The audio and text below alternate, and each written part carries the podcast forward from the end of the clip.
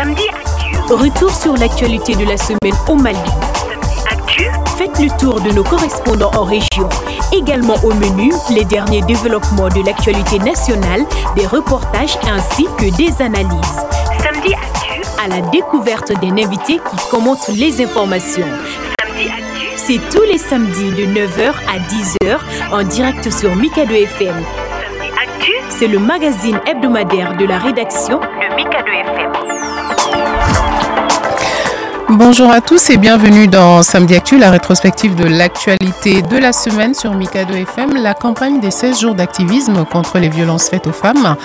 Euh, immersion dans la prison pour femmes de Bolé, mais aussi la journée mondiale du sida, autant de sujets qui ont marqué l'actualité cette semaine, sans oublier le port du casque pour les Maliens. Nous allons parler de tous ces sujets avec un invité de marque, Ismaël Samba Traoré. Socio-anthropologue, communicateur, écrivain, éditeur, magicien des mots, homme de lettres engagé et dédié à la promotion des auteurs maliens, mais aussi de l'écriture malienne avant tout, à travers la, la maison d'édition La Sahélienne qu'il dirige. Ismaël Samba Traoré, bonjour. Bonjour, Mme Diaradio. Merci d'avoir accepté notre invitation. C'est un plaisir. On peut dire que vous avez plusieurs casquettes puisque vous avez aussi été haut fonctionnaire, ancien haut fonctionnaire euh, dans plusieurs ministères. Oui, euh, par la force des, des choses, oui. Euh, euh, quand j'étais encore effectivement à la fonction publique, Mhm. bon, au gré des sollicitations, j'ai navigué entre le ministère de la Culture, Mhm. ministère de l'Éducation de base, ministère de l'Artisanat et de la, du Tourisme. Mhm. Oui, oui. Et même le sport. Oui, en, en son temps, en, euh, C'était un ministère des Sports, des Arts et de la Culture. hein. De la jeunesse, des sports, des arts et de la culture. Voilà. Ça, c'était en 86-88. Mais on peut dire que c'est toujours les mots, l'écriture qui dominent. Oui, quelque part, oui. euh, c'est la chose à laquelle je suis resté vraiment fidèle. Mhm. Le livre et l'écrit. Ouais. Et c'est la constante, euh, la principale constante de, de, ma trajectoire. Et on va en parler, euh, Ismaël Samba Traoré, dans la deuxième partie de cette émission. Mais d'abord, le tour de l'actualité euh, nationale. Et je rappelle que Kassim Kone est à la mise en onde de cette émission. Restez avec nous.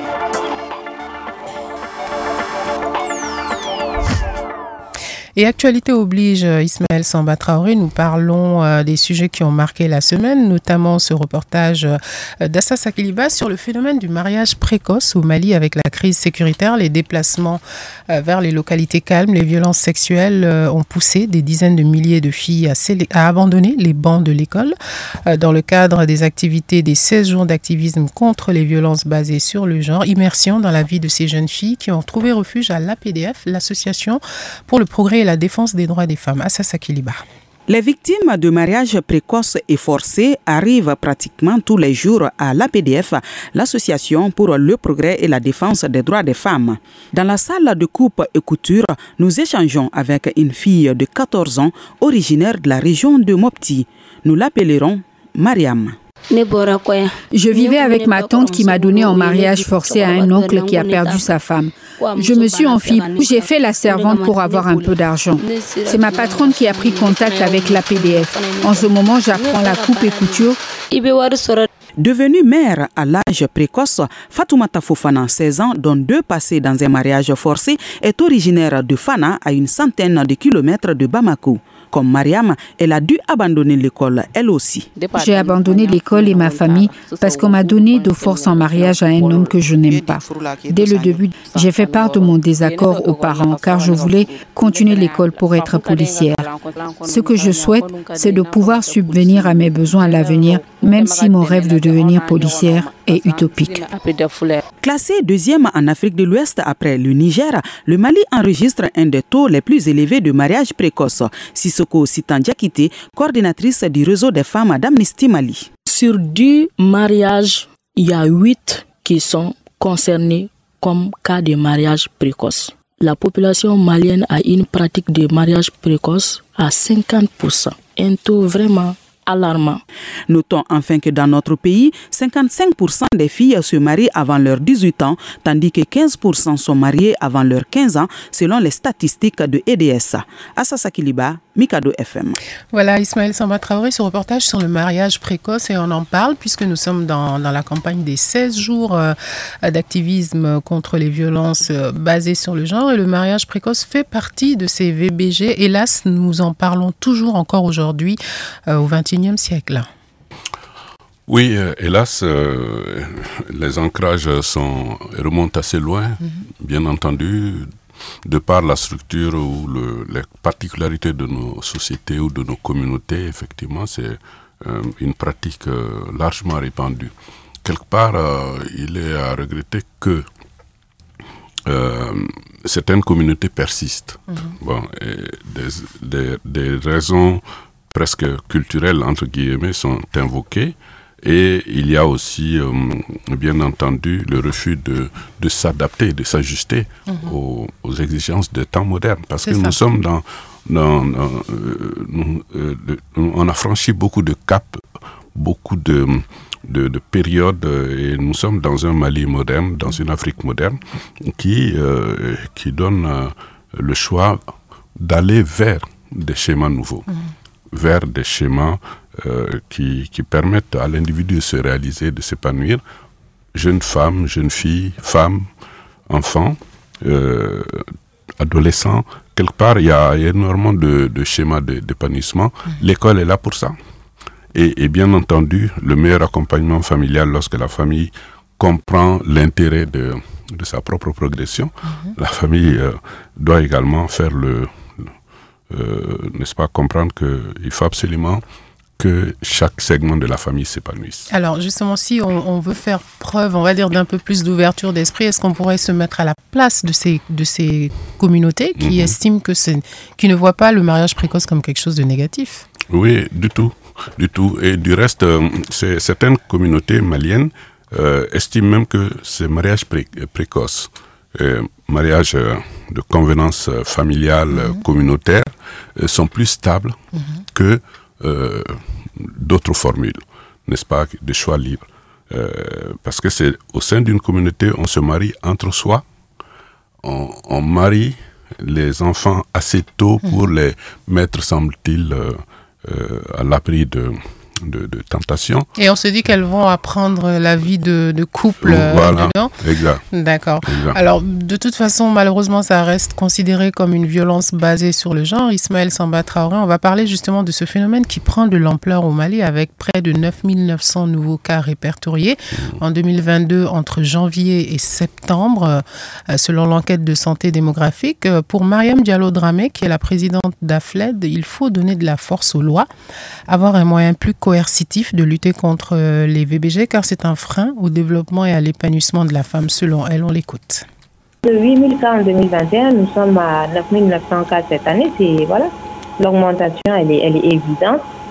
La sensibilisation, elle se poursuit, mais j'ai envie de dire que les résistances aussi sont, sont au changement sont fortes. Et euh, le, le, manque d'application des lois dans notre pays euh, pose problème en fait, parce que les gens savent que en cas de viol ou même en cas de, féminicide, hein, euh, on arrive toujours à, négocier entre familles euh, pour finalement euh, éviter de recourir à la justice. Nous voulons bâtir une société inclusive et dans laquelle les femmes sont au maximum de leur capacité pour produire, pour contribuer au développement. Et les violences sont vraiment un frein considérable à tout épanouissement des femmes, quel que soit, sur tous les plans. Donc, lutter contre les violences, en fait, c'est contribuer au développement. Donc, si nous voulons construire ce pays, et ça, c'est notre vœu le plus cher, nous devons continuer cette lutte pour assurer le bien-être physique et mental des femmes et contribuer à un développement inclusif et harmonieux de notre pays. Voilà l'avis de Mariam Diallo Dramé, présidente d'AFLED, hein, l'association Femmes Leadership et Développement. Elle estime qu'il faut une loi. Or, ça, c'est quelque chose qui bloque depuis de nombreuses années et ça n'a pas l'air de se débloquer sous la pression, quelque part, euh, euh, de certaines couches de la société malienne. Oui, hélas, euh, mais ce qui relève de ces, de ces groupes actifs euh, de mm. ces groupes de pression mm-hmm.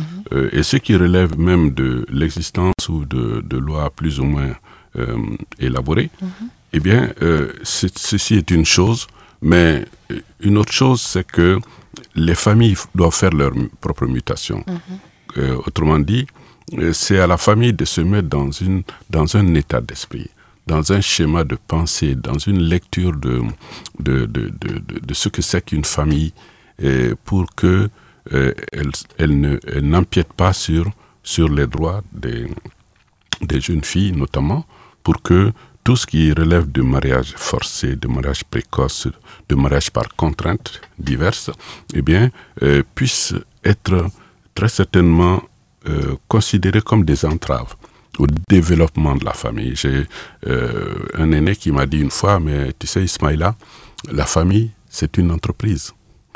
C'est effectivement une entreprise, parce que si chaque segment s'épanouit comme il se doit et réussit à, faire de sa vie euh, un projet de, développement pour soi, pour euh, tous les autres, pour la parenté et tout, tout, tout, quelque part, c'est la famille qui avance. C'est la famille qui se construit à travers l'éducation, à travers la, mm. le positionnement des uns et des autres. Effectivement, c'est l'argument que vous développiez tout à l'heure quand on parlait du, du mariage précoce. Mm-hmm. Et justement, que pensent les hommes hein, de cette campagne des 16 jours? Il est intéressant d'entendre l'avis euh, des hommes puisqu'on est toujours du point de vue des, des, des femmes. Et pour cela, euh, Karim Traoré, notre reporter, a tendu le micro à des citoyens de Tombouctou.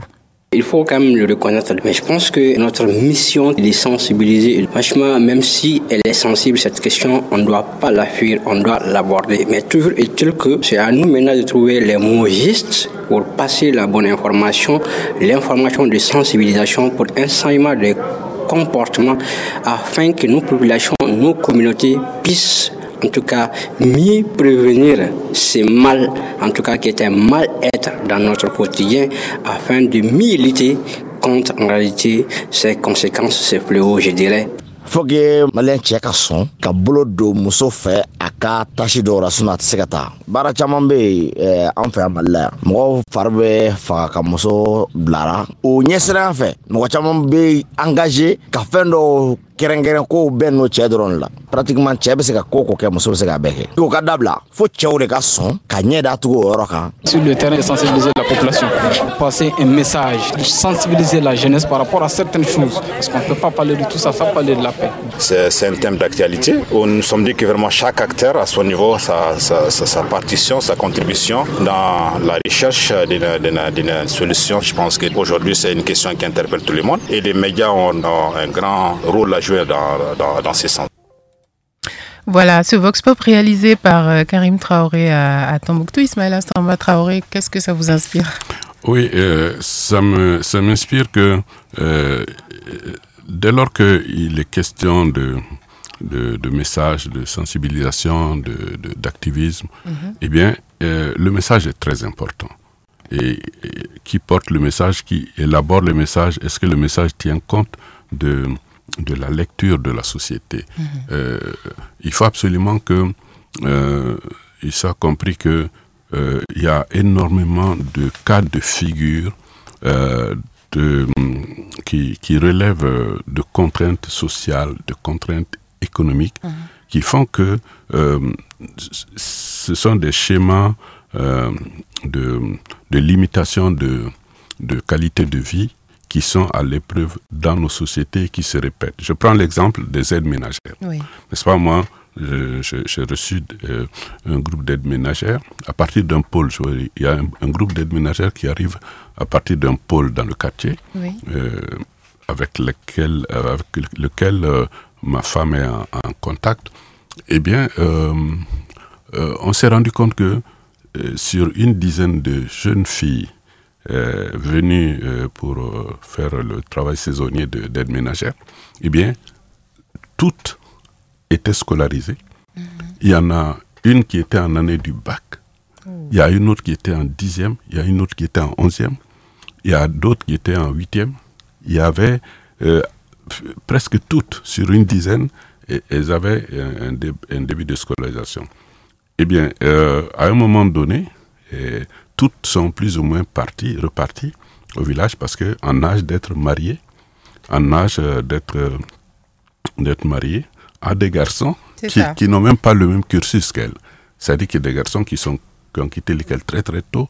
Tout. Bon, mais euh, là aussi, on a affaire à des mariages de parenté parce que euh, la famille ramène la, la, fille pour la marier dans la communauté, dans la famille, dans la même famille ensemble.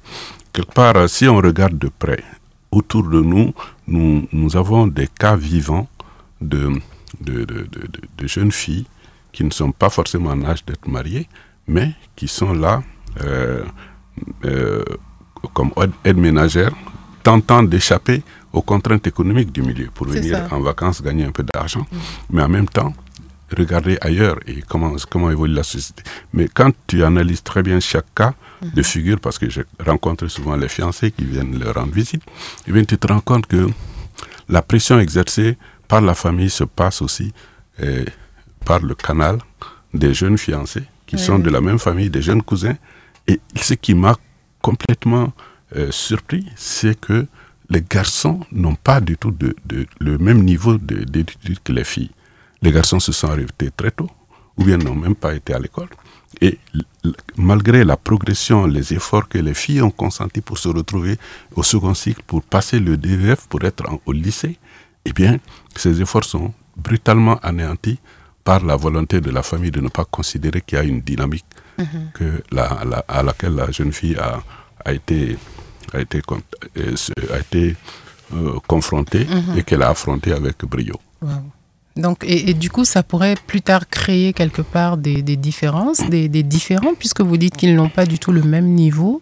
Cela pourrait être source de conflit finalement. Oui, ce sera. Au sein du mariage. Oui, oui, parce que, bon, les garçons sont obligés de migrer vers des pôles de travail mhm. urbains, notamment en contexte urbain, où ils sont, mm, bien entendu, confrontés au, micro-salaire. Micro-salaire. Et, donc, bon, euh, euh, ils ne pourront pas euh, faire face très certainement aux charges de ménage. aux charges de ménage, faisant face à, faire face à l'arrivée des enfants, faire face aux, aux besoins courants de la famille et on ne parle même pas des rêves de la femme, ou bien des besoins d'épanouissement de la femme qui a envie d'échapper mhm. à tout ça. Effectivement, c'est une belle analyse de la, de la situation qui mhm. nous sort justement des schémas et des idées mhm. euh, reçues. Euh, Ismaïla Sambatraora, on va, on va aller dans un autre milieu, hein, celui des femmes détenues à la prison de Bolé. Euh, elles ont des droits comme tout le monde et pour les soutenir, la MINUSMA a organisé une journée de sensibilisation à leur endroit, toujours dans le cadre de la, campagne des, des 16 jours. Ben Junior y était. C'est dans une atmosphère conviviale que les quelques dizaines de femmes et jeunes filles détenues à la prison de Bolé ont participé à un échange sur les violences basées sur le genre. Ces échanges, initiés par l'amunissement, ont porté notamment sur les différentes formes de violence que subissent les femmes. Et à la fin de la discussion, certaines ont pour la première fois partagé leurs expériences, leurs peines, comme le témoigne ici une participante. Il y a beaucoup de mes sœurs ici à Bolé qui ont subi des violences euh, basées sur le genre. Ont été violées ou d'autres. C'était des violences physiques. Donc, euh, voir que la MINUSMA s'intéresse à cela et se déplace pour venir jusqu'à nous, cela nous fait beaucoup de bien d'en parler. Satisfaction également du côté des responsables de cette maison de détention. Le lieutenant-colonel Boubacar Z Tamara, directeur adjoint de la prison pour femmes, a exhorté la mission des Nations Unies d'organiser plusieurs échanges et des sensibilisations à l'intention de ces femmes. Vous avez vu tout de suite l'engouement des dames. Voilà, elles ont pu euh, euh, dire ce qu'elles ressentent en elles-mêmes. Et voilà, ça c'est une grande chose. Ça, aussi, ça nous, ça nous intéresse à plus d'un titre. Et, je souhaite qui, pérennise vraiment cette action. La responsable du bureau de la protection des femmes de l'amunissement s'est dit quant à elle satisfaite de la participation des détenus aux échanges. Fabiola Nzeruka Wizewe. Je pense que le message est bien passé hein, parce qu'elles-mêmes, elles ont maintenant commencé à parler de leurs propres problèmes, de ce qu'elles ont subi et c'était bien hein, de les voir s'exprimer, de les voir parler. Rappelons que la célébration des 16 jours d'activisme qui a commencé le 25 novembre prendra fin le 10 décembre qui marque la journée des droits humains. Ben Junior pour Mikado FM. Voilà un autre milieu, hein, la prison de Bolet, où malgré tout, on voit qu'il y a quand même aussi des violences qui surviennent dans un milieu aussi hostile quand même que la prison. Hein. Bon, il faut euh, être bien informé pour effectivement analyser ces, ces cas-là. Ce que je, je, peux dire, c'est que j'ai été confronté indirectement mhm. à, à, une personne qui a découvert que nous étions une maison d'édition qui produisait des livres, n'est-ce pas, qui donne la parole aux, aux, à des jeunes auteurs et, et, donc à des femmes. Alors, cette dame m'a appelé un jour, euh, c'est des coups de fil fugaces qui ne durent pas très longtemps parce qu'ils se servent du téléphone en cachette. C'est ça. Eh bien, De la prison, vous voulez de la dire prison de femmes de Bolé. D'accord. Donc cette dame, si elle m'écoute, elle reconnaîtra très certainement ma voix. On est resté en contact pendant presque huit mois. Wow. Et elle m'a contacté, elle m'a dit oui, voilà, elle, elle est là. Et puis, euh, bon, et- et- et- elle aime le livre, elle aime lire, elle a envie de lire. Ah, je dis, mais euh, euh, c'est parfait tout ça. J'ai dit, dès aujourd'hui, je prends les dispositions pour vous faire amener de la lecture. Et donc, euh, c'est ce que j'ai fait. Nous avons continué par à coup, elle a continué par à coup à, à, à, à, à- à m'appeler pour briser très certainement son isolement. Euh, pour dire, voilà, j'ai lu tel livre, bon, j'ai moi- moi- moi-même envie d'écrire sur ma vie. J'ai dit, justement, je vous encourage absolument à faire ça. Alors, on a continué comme ça. À aucun moment, cette dame ne m'a demandé de l'argent. D'accord. Euh, alors qu'elle aurait pu dire euh, envoyez-moi euh, de l'argent pour que j'achète des unités pour mon téléphone, pour que. Alors, nul, à aucun moment ce n'est arrivé, mais toujours elle avait soif de lecture. Et je lui ai dit mais commence à écrire? Elle dit ok, elle va commencer à écrire. Bon, mais vous savez la contrainte de l'enfermement de, de la prison est, est une contrainte qu'il faut vivre peut-être pour la comprendre. Nous, on n'est pas bien placé. On- n'est pas dedans, Voilà, oui. on n'est pas dedans, on ne peut pas analyser. Mhm. Mais ce que je sais, c'est que cette dame a commencé à écrire. Et puis à un moment donné, je crois à la faveur du Covid, euh, elle a dû être élargie. Ah, Elle m'avait promis que si elle sortait, elle va prendre contact, elle va venir à la maison pour euh, euh, être, euh, me montrer des textes qu'elle qu'elle était en train d'écrire. Mais à un moment donné, il n'y a plus du tout Il eu de plus de contact. communication. Voilà, je me suis dit, bon, retrouver le grand air, la liberté et la famille, Mhm. et sortir de la prison, euh, a dû être euh, sans doute euh, pour elle l'occasion de tourner une page. Mhm. Ah, dommage. On, on aurait, ça aurait pu donner quelque chose de, Oui, oui. de, de, de- de- peut-être d'intéressant. euh, Ouais, ouais. Mais comme vous dites, oui, la prison est un milieu euh, assez particulier. Vous, vous n'avez pas de nouvelles de ce qu'elle est devenue? Vous ne savez pas? Non, euh, parce que même les coups de fil qu'elle passait, elle me disait c'est le téléphone de quelqu'un. C'est Ah. le téléphone de quelqu'un. Ou bien s'arrangeait avec les gardiens. Donc, je n'avais aucune euh, possibilité de traçabilité. Mhm. Sinon, une fois, sa fille a eu le, le baccalauréat, je crois, c'est ça. Et puis, elle a demandé à sa fille de venir me saluer. Elle est venue. J'ai dit, bon, écoute, si tu as besoin de quoi que ce soit pour euh, des conseils en orientation, autre chose, eh bien, nous sommes là aussi pour ce genre de choses Mhm. à travers notre organisation qui s'appelle le Mouvement Mali Valeur. Effectivement. Bon, malheureusement, nous ne l'avons pas revu et nous ne l'avons pas revu non plus, sa fille. D'accord. D'accord. C'est une histoire en tout cas qui est, très touchante. Euh, Ismaël Sambatra, on va poursuivre le tour avec la journée mondiale du sida, hein, 1er décembre. Nous sommes maintenant euh, au mois de décembre avec euh, cet appel de la conseillère d'ONU SIDA au Mali qui appelle les populations à se faire dépister. Docteur Diallo Yaikani euh, nous parle du taux de prévalence de la maladie au sein de la population. On l'écoute. Aujourd'hui, dans la population générale, on a une prévalence de 0,8%. Mais il y a des populations qu'on appelle plus vulnérables. Peut-être je vais me réserver de citer les noms, mais entre autres, on a un peu les, prisonniers, on a les professionnels du sexe, où la prévalence, elle varie de 1,6 à 12%. Donc, ce qui est largement supérieur à la prévalence au niveau de la population générale qui est de 0,8%. On ne peut pas mettre fin au VIH si les gens ne savent pas qu'ils sont infectés par le VIH. Donc, à toutes les populations, y compris celles malines, ceux qui ne connaissent pas leur statut, allez-y vous dépister. Ça peut sauver des vies. Quand on est dépisté aujourd'hui, il y a les traitements sur place qui sont gratuits et le dépistage aussi est gratuit pour qu'on ne transmette pas le sida, pour qu'on devienne vraiment une sage virale indétectable et qu'on mette fin à ce fléau. Ça, c'est le dépistage, le dépistage et le dépistage. Voilà, docteur Diallo Yaikani, Ismaël Assamba Traoré, est-ce qu'on n'a pas un peu oublié le sida avec la Covid, avec euh, la crise sécuritaire et tout ce qui se passe au Mali? Une année 2022 difficile, on est sorti de l'embargo, est-ce qu'on n'a pas oublié le VIH-Sida Oui, euh, quelque part, euh, le, le, le sida se trouve euh, refoulé très certainement. Il faut savoir que euh, c'est aussi la, la, faute des organismes d'appui, oui. des organismes, des systèmes d'aide, des organismes d'intervention qui, à un moment donné, font focus sur tel type d'activité. Je me rappelle, nous avions un, un énorme nous avons fait un énorme travail avec des ONG en éducation à un moment donné, mm -hmm. dans les années 90. À un moment donné, ça a glissé. Ils nous ont dit, bon, écoutez, nous, ça ne nous intéresse plus, les, les brochures en, de post alpha ou d'autres choses. Et nous sommes maintenant, à partir du siège, on a décidé d'aller vers l'excision. Oh. Bon, effectivement, ça a été à un moment donné euh, le focus sur l'excision. Après, euh, ça a été la période euh, pendant laquelle les centres d'intérêt se sont tournés vers le sida et d'autres choses. Bon, quelque part, il faut que, du point de vue des communautés concernées, que des relais puissent exister qui prennent en compte les préoccupations de la communauté, les préoccupations très certainement des, des leaders d'opinion, des mhm. déclencheurs d'initiatives, euh, et ne pas s'en remettre exclusivement aux financeurs. C'est ça. Le financeur, il a besoin de d'ONG relais, d'associations relais euh, qu'il finance et qui font un certain travail dans la perspective de ce qu'ils veulent comme objectif. Et au bout d'un moment, ils se retirent ou bien la communication est rompue parce qu'il il, n'y a pas d'appropriation à, l'échelle de, de, nos, de, de nationales, à l'échelle nationale.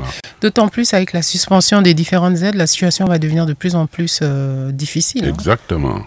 Exactement. Alors, euh, et il n'y a pas de possibilité. Bon, nos sociétés, les, les, les, certaines ramifications de la société civile mériteraient quand même que l'État euh, les regarde avec un peu plus de respect, un peu plus de mhm. considération. Toutes ces prise d'initiative. Il y en a qui sont tellement opportunistes que ça, ça, ça appuie à 100 mètres. Mais il y a d'autres qui mhm. sont euh, montées et mises en œuvre par conviction. Mhm. Il faut le savoir, les détecter et très certainement faire en sorte que ces initiatives puissent être suivies et être portées. D'accord. Et j'imagine c'est un peu ce travail que vous faites au sein du mouvement Mali Valeur. On va en parler dans la, dans la deuxième partie sur le changement, on va dire, mental, social euh, du, du, Malien. Euh, un dernier sujet d'actualité avec euh, les motocyclistes hein, qui, ont, qui sont partagés sur le port du casque. depuis hier, 1er décembre, les contrôles et sensibilisations sur le port du casque ont commencé. Des contrôles routiers réguliers sont organisés jusqu'à la fin du mois de décembre et beaucoup d'usagers connaissent l'importance du casque, euh, mais malgré tout, il y en a encore beaucoup qui n'en mettent pas. C'est Kougambi. Porter du casque ou pas, les avis des Maliens sont mitigés. Si certains contestent la décision des autorités sur cette question du casque, d'autres estiment que cela doit être un acte citoyen. Ibrahim Adambele, motocycliste. Bon, moi je pense que le port même du casque, c'est un acte citoyen. Donc euh, chaque fois que vraiment on achète une moto, on se doit avoir le droit effectivement d'acheter un casque avec. Donc ça ne doit pas même pas être une obligation pour le gouvernement d'exiger aux motocyclistes de porter des casques. Donc je crois que ça doit être un acte citoyen pour chacun de nous. Mais vous êtes sur une moto, mais on ne voit pas votre casque. Effectivement, donc je viens tout de suite d'emprunter cette moto. Bon, ça, je, suis blâmable quoi.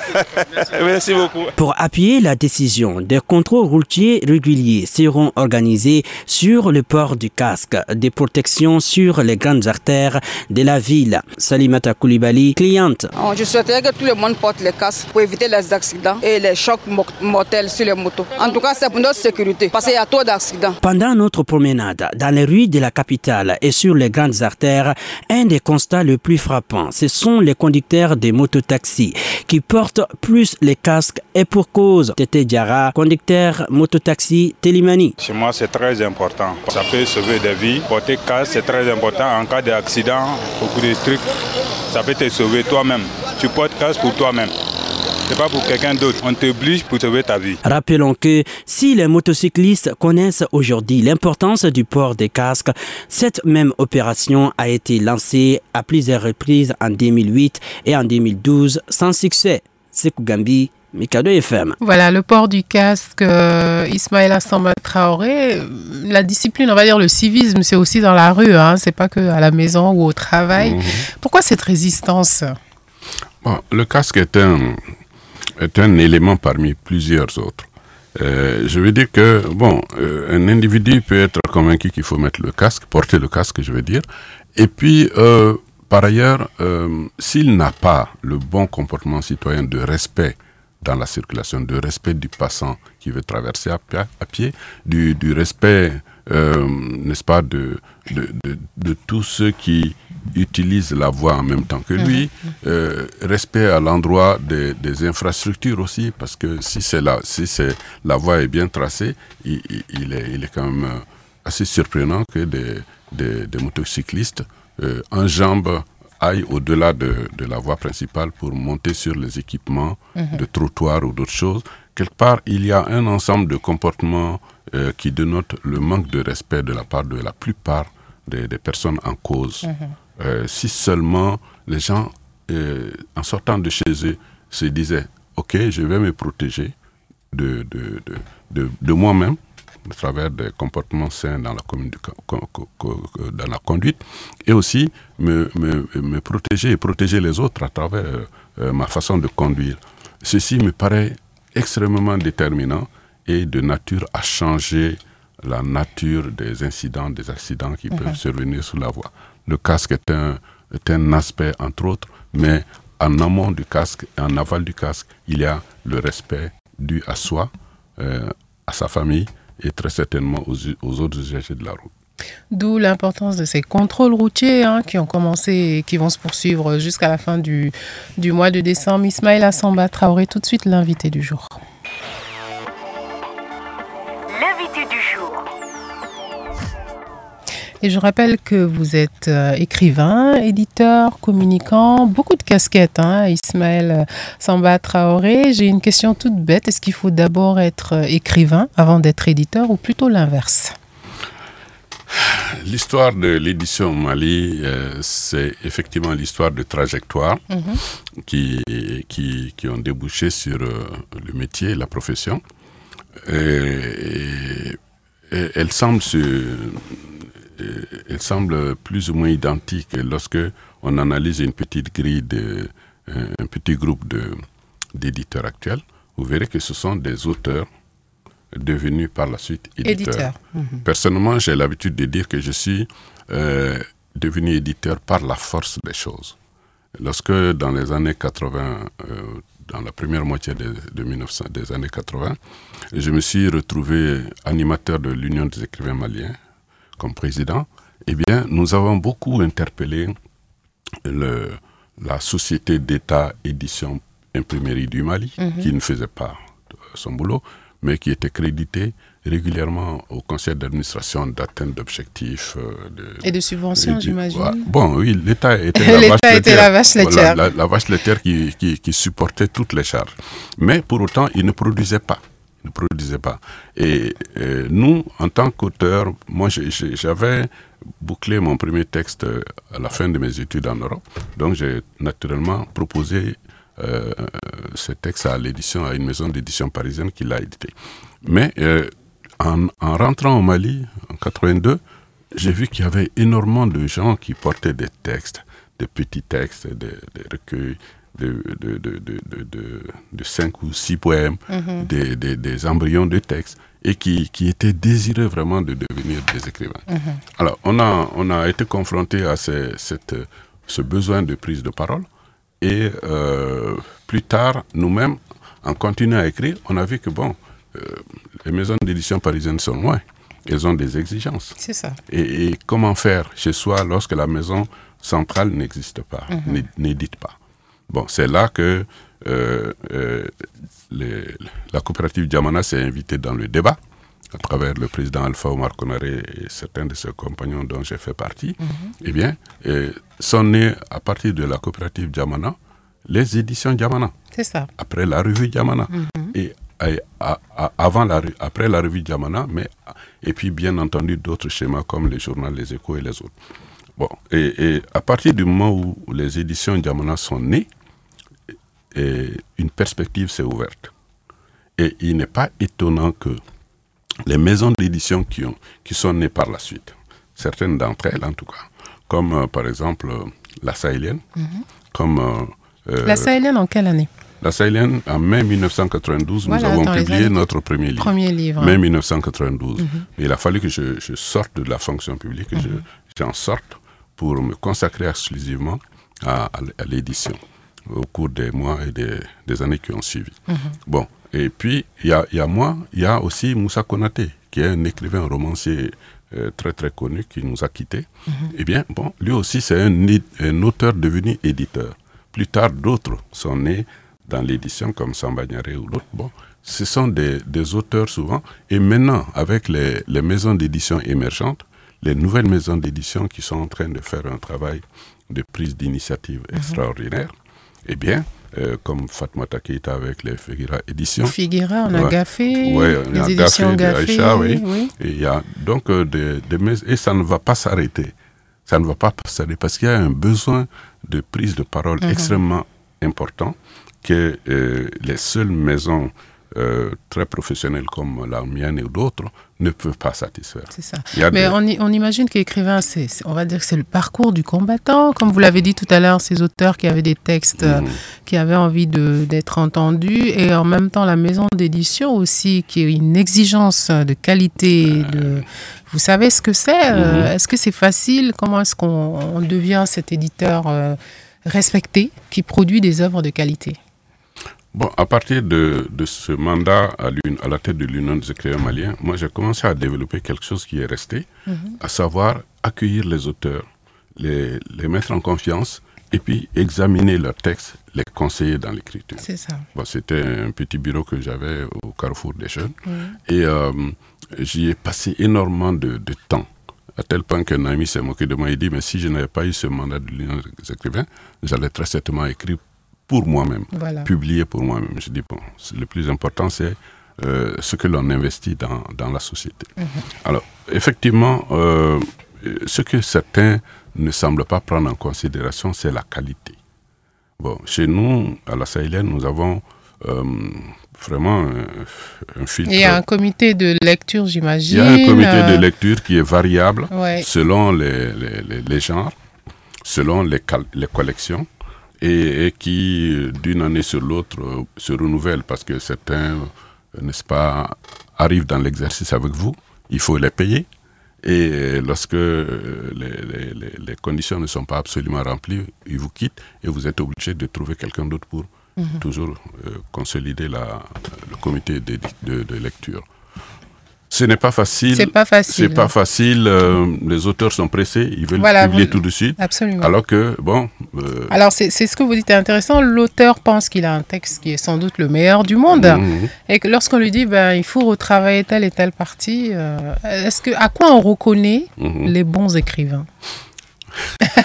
Je dirais que j'ai dit quelque temps, tout il y a cas- quelque- j'ai dit qu'il y a quelque temps que il y a aussi le flair Ouais, le flair de l'éditeur. Un, un- un- un éditeur, à force, finit par développer un flair Mhm. qui lui dit, en abordant rien que les premières pages d'un texte, qui lui dit, euh, cette personne ira loin. Mhm. Alors, euh, cette semaine, j'ai reçu deux dames, deux jeunes femmes, très jeunes, euh, qui m'ont amené des textes de poésie, mais c'est, elles ont une plume superbe. Mhm. Elles écrivent très bien, elles ne se connaissent pas, bien entendu, ils sont arrivés séparément, mais j'ai, l'intention d'éditer ces, ces deux dames en, dé- en dépit de, Mhm. de l'absence de moyens que, à ma disposition. Eh bien, j'ai l'intention de les éditer parce que mon frère me dit que ces deux Mhm. poétesses iront loin, Mhm. et du reste, euh, euh, toutes les deux ont aussi se sont essayées au roman. Alors, bon, euh, je, je, je, je vais vendre la mèche aussi. Euh, moi, j'ai lu, j'ai beaucoup lu les interviews, euh, j'ai écouté les interviews, euh, la communication d'une autrice Mhm. malienne qui, euh, qui, qui a fait un, un travail formidable avec un texte, un roman, et qui, et qui a aussi, euh, qui m'a fait découvrir aussi sa poésie. Alors, donc, euh, euh, vous avez noté que en, face Non, de, non, non. En, fa- en face de moi se trouve une journaliste qui est en fait une consoeur écrivaine. Et donc, moi, moi je, je, je sens que jeune comme elle est, cette autrice euh, euh, ira loin et, et j'espère qu'elle trouvera le temps de rester toujours accro à l'écriture. C'est cela aussi. C'est toute la difficulté justement de, de, de l'écriture et, euh, et, et justement de rester euh, collé à, à ce processus. Ben, J'espère que cet auteur euh, trouvera gain de cause. Ismaïla Samba Traoré, parlons de vous, de vos œuvres à vous. Ah, vous avez beaucoup publié, hein, du roman, de la poésie, des essais. Dans les romans, il y a, il y a Morikala, les communautés saliennes et trajectoires en islam, Retour au Mali, Chronique du Ségou, Les amants de l'esclaverie, Les ruchers de la capitale. On dit souvent d'un écrivain qui a une œuvre qui le touche, qui le marque. Laquelle de vos œuvres, pour vous, est le livre? Bon, le premier roman est toujours un, écrit de jeunesse Mhm. spontané. Mhm. Euh, c'est le cas des riches de la capitale, mais Mhm. qui se trouve quand même malgré tout au programme des classes de 8e, 9e. Mais- Publié en 1982 chez l'Armatan chez à Paris. Voilà, mais que j'ai rapatrié au Mali parce Mhm. que nous n'avons pas vocation à rester entre les mains des maisons d'édition françaises, Françaises, qui ne travaillent pas avec notre lectorat, notre public et tout. Mhm. Donc j'ai dit aux gens, j'ai relocalisé, j'ai rapatrié mon titre dans la maison d'édition que j'ai créée. Mhm. Euh, bon, euh, oui, il y a toujours un, un ouvrage qui, qui, qui, qui, qui vous, qui, avec lequel vous êtes absolument en phase. C'est ça. Et, et je pense que ce serait euh, celui qui a suivi les ruchers de la capitale, c'est les amants de l'esclaverie. ouais. Parce qu'il résulte d'un long travail de recherche. Bon, j'ai fait beaucoup de travaux de recherche dans, euh, au nord de Ségou, dans le Kala, le Kurumari, le Munipe, le Sana, le Kokri Diamana, et euh, pour euh, recueillir l'histoire locale. Mhm. Et à l'arrivée, euh, je me suis retrouvé avec des problématiques dans les bras, comme l'esclavagisme, qui sévit beaucoup dans ces régions, Au, pas? au sud du Mali notamment.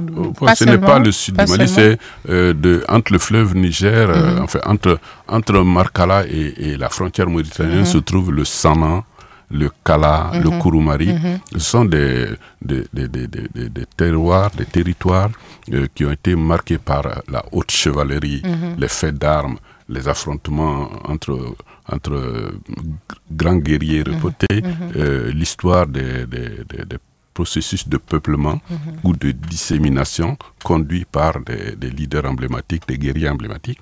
Donc ça fait une, une- une terrible épopée, une, une Mhm. épopée magnifique, Mhm. qui renvoie d'ailleurs à ce que certains connaissent, savoir les, les contes et légendes de Baba Sissoko, qui m'ont personnellement nourri, moi. Alors, donc, euh, lorsque je me suis retrouvé en tant que chercheur à la tête d'un important matériau comme ça, bon, la question c'est soit tu publies comme chercheur, un ouvrage structuré, Mhm. documenté, scientifique à la limite, et soit tu, tu fais autre chose de tes matériaux. Donc moi j'ai décidé de D'en de- faire un roman. d'en faire un roman, de faire un roman sur la dimension de l'esclavagisme. Mhm, mhm. Les autres aspects ont fait l'objet de publications dans les traditions. Donc euh, ce livre, ce roman est né à un moment donné, je crois que c'est en, en 2004. Mhm. En 2004. Il a été publié en 2004. En 2004 par euh, les éditions Le Cavalier, Cavalier Bleu. Voilà, à Paris. Et, et donc, euh, quand il est né, j'ai mis une dédicace. Et qui voulait tout dire pour moi. Et aux années de suie et d'entêtement. Vous savez, la suie. La suie, oui. Ouais, dans les cuisines, Oui, oui, oui. euh, en- euh, dans nos grandes cours, eh bien, c'est la, la- la matière qui se dépose au plafond sur la tôle, euh, en dessous de la tôle, Mhm. et qui est le, le concentré graisseux de, de la fumée. C'est ça. Très certainement. Bon, à- aux années de suie et d'entêtement. Parce qu'entre le premier roman de 82 et celui de, euh, de, de- et celui de 82, de, de 2002, il s'est écoulé beaucoup d'années 20 ans entre deux romans. Que c'est parce que le roman, ce n'est pas facile. Non. Et deuxièmement, parce que euh, en le terminant, j'ai renoué aussi avec, euh, euh, avec euh, une, une, une exigence de ma vie, à savoir euh, positiver, tourner le dos aux misères sociales, aux misères de tout genre. Et puis, c'est difficile de- de- d'exister dans notre société malienne. Très. Elle est très clivante, elle est très conflictuelle dans la, à la fa- dans la famille d'abord, dans la proche communauté, dans les fameux réseaux de, de, de grains ou d'autres choses. Il y a une conflictualité sourde qui ne s'exprime pas. Une, une, une, une posture qu'il faut arriver à, à comprendre et à dépasser, À dépasser. et à jeter derrière l'épaule Mhm. pour pouvoir avancer. Ça. Donc, euh, aux années de suie et d'entêtement, c'est aussi la volonté, euh, au-delà de toutes les misères vécues, dans la proximité familiale, la volonté de de- d'exister. D'exister, d'avancer et, d'écrire sans doute. Voilà. Et, et donc, euh, vous parlez tout à l'heure, ça me faisait penser à cet hommage à Moussa Sow, Mhm. qui a beaucoup parlé de ces sociétés traditionnelles auxquelles vous accordez une grande place euh, chez la sahélienne. Mhm. Euh, Est-ce qu'il y a des ouvrages marquants sur ces sociétés traditionnelles, à part le- celui de Moussa Sow, de Feu Moussa Sow? Mhm. Oui, euh, des essais. mhm. des- Oui, c'est oui. important de parler aussi de cette société traditionnelle Oui, malienne. Absolument. Oui. euh, Et donc, et- dont on a beaucoup parlé à la dernière rentrée littéraire. Oui, oui, tout à fait. Vous étiez à la rentrée littéraire comme romancière, Mhm. n'est-ce pas? J'ai vendu la mèche. hein. C'est la dame, l'autrice dont je parlais, vient, elle est, elle est connue, elle est nommée. Eh bien, vous étiez à la rentrée littéraire comme autrice et vous avez bien vu qu'il y avait effectivement énormément de textes qui sont arrivés là Mhm. et dont euh, des textes qui venaient au titre du prix Massama Kandiabate ou du prix Moussasso. Moussasso. Parce qu'un temps, Moussasso est décédé. Et euh, le, le- le texte qui a, eu, qui a été primé, c'est le Masaya et la société man- Manding. Manding Manding. du, du professeur Drissa Diakité, C'est ça. qui a eu le prix à un moment où il était déjà en détresse. En détresse. Dans la mesure où il était, était, était dans les dernières semaines de, de sa vie. Quoi. Mhm. Voilà, parce que le- la rentrée a eu lieu en mai, je crois, et puis il est décédé le 1er juillet, Oui. sans avoir, sans pouvoir bénéficier, n'est-ce pas, du, bon, du bénéfice de son prix qui lui a été attribué. Alors, ce texte, euh, le Mansaya à la société malienne, est un texte magnifique. Et sa lecture à la suite de- du premier qu'il a publié, Kouyaté, La force du serment aux origines du griot manding, se lise en continu dans la mesure où il, il, il permet de décrypter cette société mandingue, cette, euh, cet empire du Mali, ces communautés mandingues, maliennes, soninké, peul, machin. Donc euh, cette société euh, pluriethnique qui est à la base de, de l'empire du Mali et de, de ce mandé. Quand on dit mandé, il ne s'agit pas que de malinqué, Mhm. justement. Donc, quelque part, cet ouvrage, ces deux ouvrages sont absolument incontournables pour comprendre. Mm. Vous allez sur d'autres aires culturelles. Ouais, Il y a d'autres auteurs que Bouakar Sega Diallo, fait Bouakar Sega, qui a écrit sur l'empire du, du Ghana qu'il connaît bien. Il y a, il y a d'autres auteurs, n'est-ce pas, d'hommes et hommes, qui ont écrit sur, sur différentes préoccupations ou différentes aires ethnoculturelles.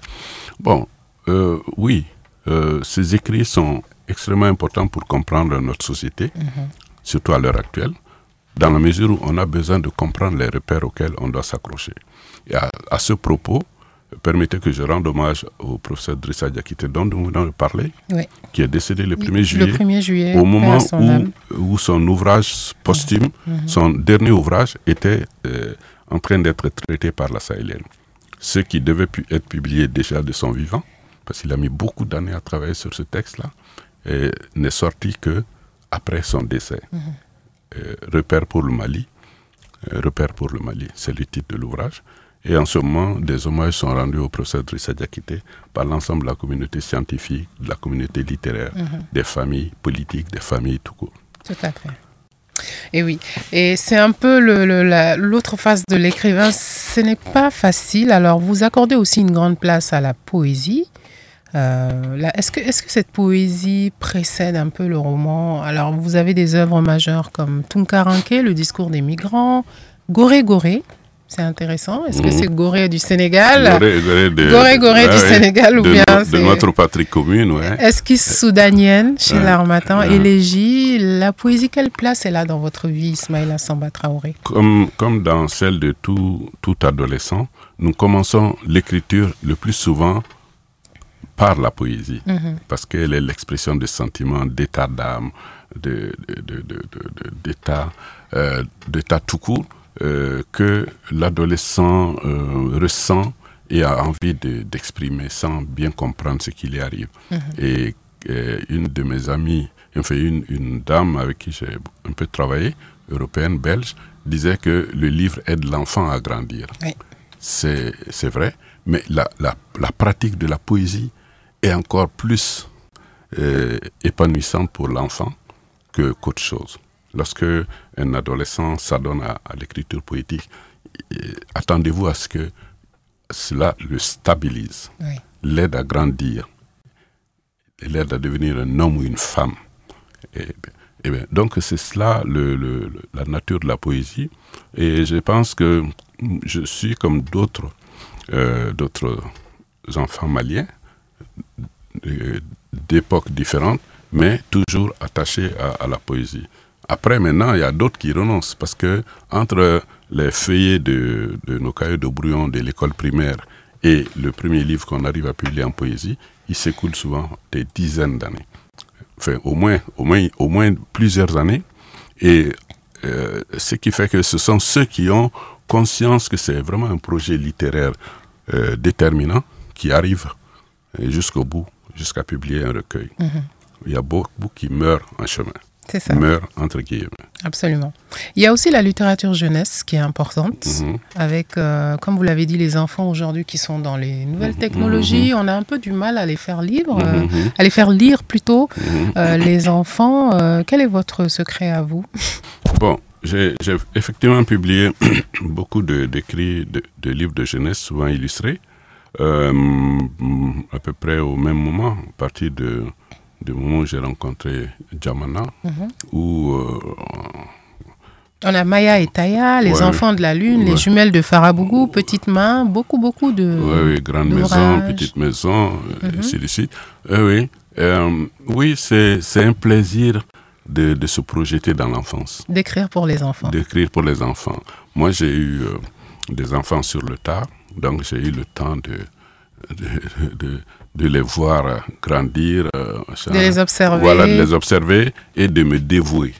Et de me dévouer. Parce que écrire pour les enfants, c'est c'est à la limite accueillir tous les enfants du monde comme vos propres enfants Mhm. et puis euh, projeter des choses en se mettant dans la peau de ces enfants à leurs âges respectifs. Ismaël Samba Traoré, il ne nous reste pas beaucoup de temps. J'ai envie de vous demander de me parler rapidement de ce mouvement Mali Valeurs euh, que vous présidez, Mhm. qui est un mouvement de médiation, de culture et de changement social. Oui, euh, le mouvement Mali Valeur, euh, nous l'avons fait naître en 2009. On était un certain nombre de chercheurs, d'amis, de littéraires, de jeunes, espace scolaire. Eh bien, on l'a structuré et euh, à ce jour, on a tenu beaucoup de colloques, de rencontres. On a monté beaucoup d'activités.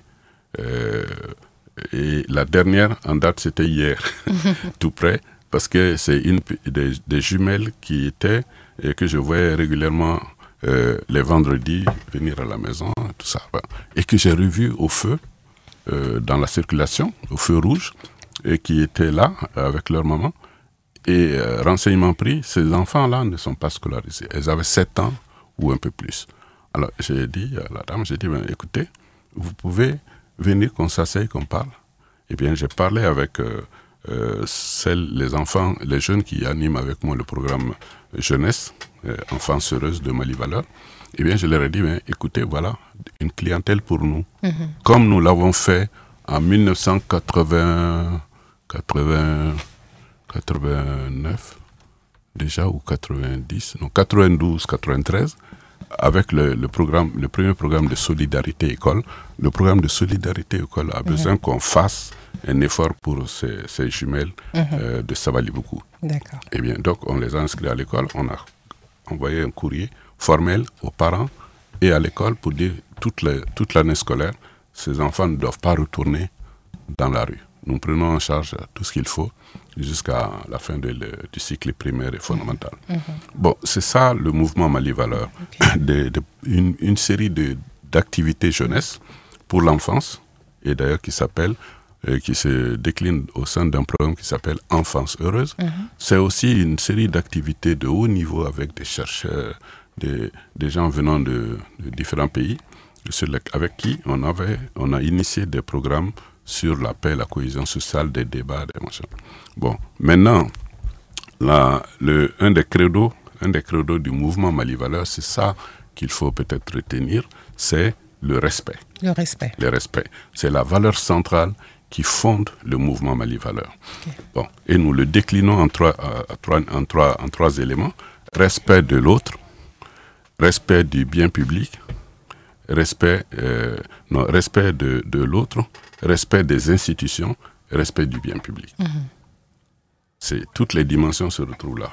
Les dimensions politiques, les dimensions de, de, le- de respect de la diversité, la dimension euh, très certainement aussi Mhm. de l'anticorruption, Ok. hein, respect de, respect de l'autre, respect de, du bien public, respect des institutions. Et ça, ça a fait l'objet de- d'écriture sur des t-shirts que les enfants ont souvent porté. Alors Ismaïla Samba Traoré, dans la littérature mondiale, un livre qui vous a marqué, un livre de chevet? Jacques Roumain, Ah oui? gouverneur de, de la Rosée, bien entendu, et puis il y a eu tout ce que Césaire a écrit de magnifique, Ouais. Senghor de magnifique, Jacques Roumain, bien sûr, mais il y a aussi euh, Guy Tyrolien, Ok. Balle d'or. Je ne sais pas si vous avez Non, lu je ne connais pas. Bon, Guy Tyrolien, euh, Prière d'un petit enfant nègre. C'est une récitation qui est très bien connue. D'accord. Bon, ce, livre a une grande importance moi, parce qu'au cours du lancement d'un de mes écrits, Goré Goré, qui a été publié par une maison d'édition en Guadeloupe, j'ai été invité en Guadeloupe, Wow. voilà, à, à Pointe-à-Pitre, euh, euh, voilà, pour, euh, et, et Marie-Galante, pour le lancement. Et euh, là, j'ai rencontré la veuve de Guy Tyrolien, la famille de Guy Tyrolien, le domaine d'habitation de Guy Tyrolien et toute l'ambiance euh, de ce grand poète euh, guadeloupéen qui était décédé. Effectivement, la littérature est universelle. Ouais.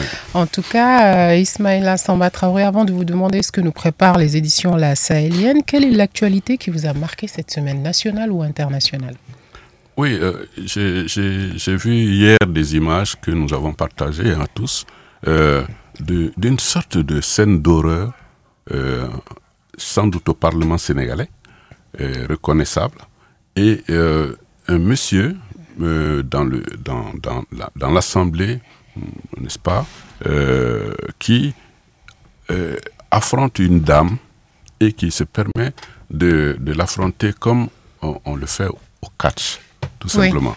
qui, qui, qui, on voit un, un rapide mouvement de foule et puis un, un homme en boubou et qui euh, reçoit une dame qui, qui était sans doute très furieuse aussi et puis qui lui envoie un- son pied jusqu'à ce que la dame euh, s'affale par terre. Alors, euh, on a, c'est un film très bref. Ça se passe à, à l'Assemblée nationale du Sénégal, mais j'ai- on a envie de dire si- stop, s'il vous plaît, parce Ouais. que les, ce que l'on retient du Sénégal, de l'homme sénégalais, de cette civilité sénégalaise, ce n'est pas du tout ça. Et, et ce qui se donne en spectacle comme ça, ce n'est pas la première fois parce qu'il y a eu encore, il y avait eu des précédents il y a quelques mois. Il faut qu'ils arrêtent parce que c'est n'est pas seulement leur image, ils n'en ont pas, mais c'est l'image de l'Afrique tout entière qui, qui est atteinte. Alors c'est une scène d'horreur, comme je l'ai dit, parce que c'est choquant, c'est inadmissible, il faudrait vraiment que euh, ceux, qui, ceux qui peuvent donner de la voix au Sénégal mettent fin à ça. Pas seulement en, en intervenant, mais également en, en sanctionnant ce genre de comportement. Ismaïla Samba Traoré apparaître chez La Sahélienne?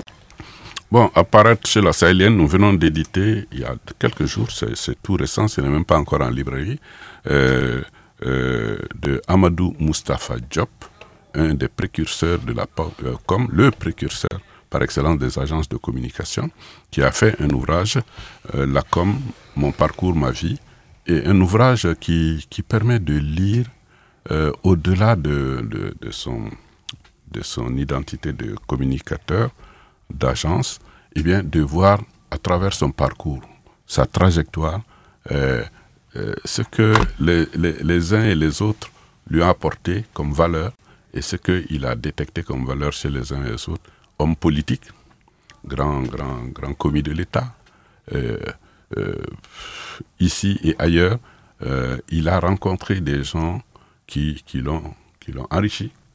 Et à la lecture de ce texte, on se rend compte que c'est important d'écrire sur, sur les parcours, les trajectoires.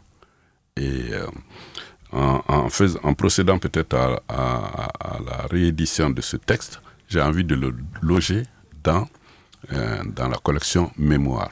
Parce que cette collection Mémoire accueille des grands textes qui parlent de, de- des parcours, des trajectoires et de tout ce qui est important pour l'histoire politique et sociale de notre pays. Merci beaucoup Ismaïla Samba Traoré. Je rappelle que vous êtes euh, écrivain, communicant, éditeur, directeur des, éditions La Sahélienne. Merci d'avoir participé à Samedi Actu, la rétrospective de l'actualité de la semaine sur Mikado FM. À la mise en onde, il y avait Kassim euh, Kone. Une émission à retrouver en rediffusion à 17h sur les ondes de la paix. Ismaïla Samba Traoré, merci. Merci, Mme Diop. À bientôt. À bientôt. Retour sur l'actualité de la semaine au Mali. Samedi Actu. Faites le tour de nos correspondants en région. Également au menu, les derniers développements de l'actualité nationale, des reportages ainsi que des analyses. Samedi Actu. À la découverte d'un invité qui commente les informations. Samedi Actu. C'est tous les samedis de 9h à 10h en direct sur Mikado FM. Samedi Actu. C'est le magazine hebdomadaire de la rédaction de Mikado FM.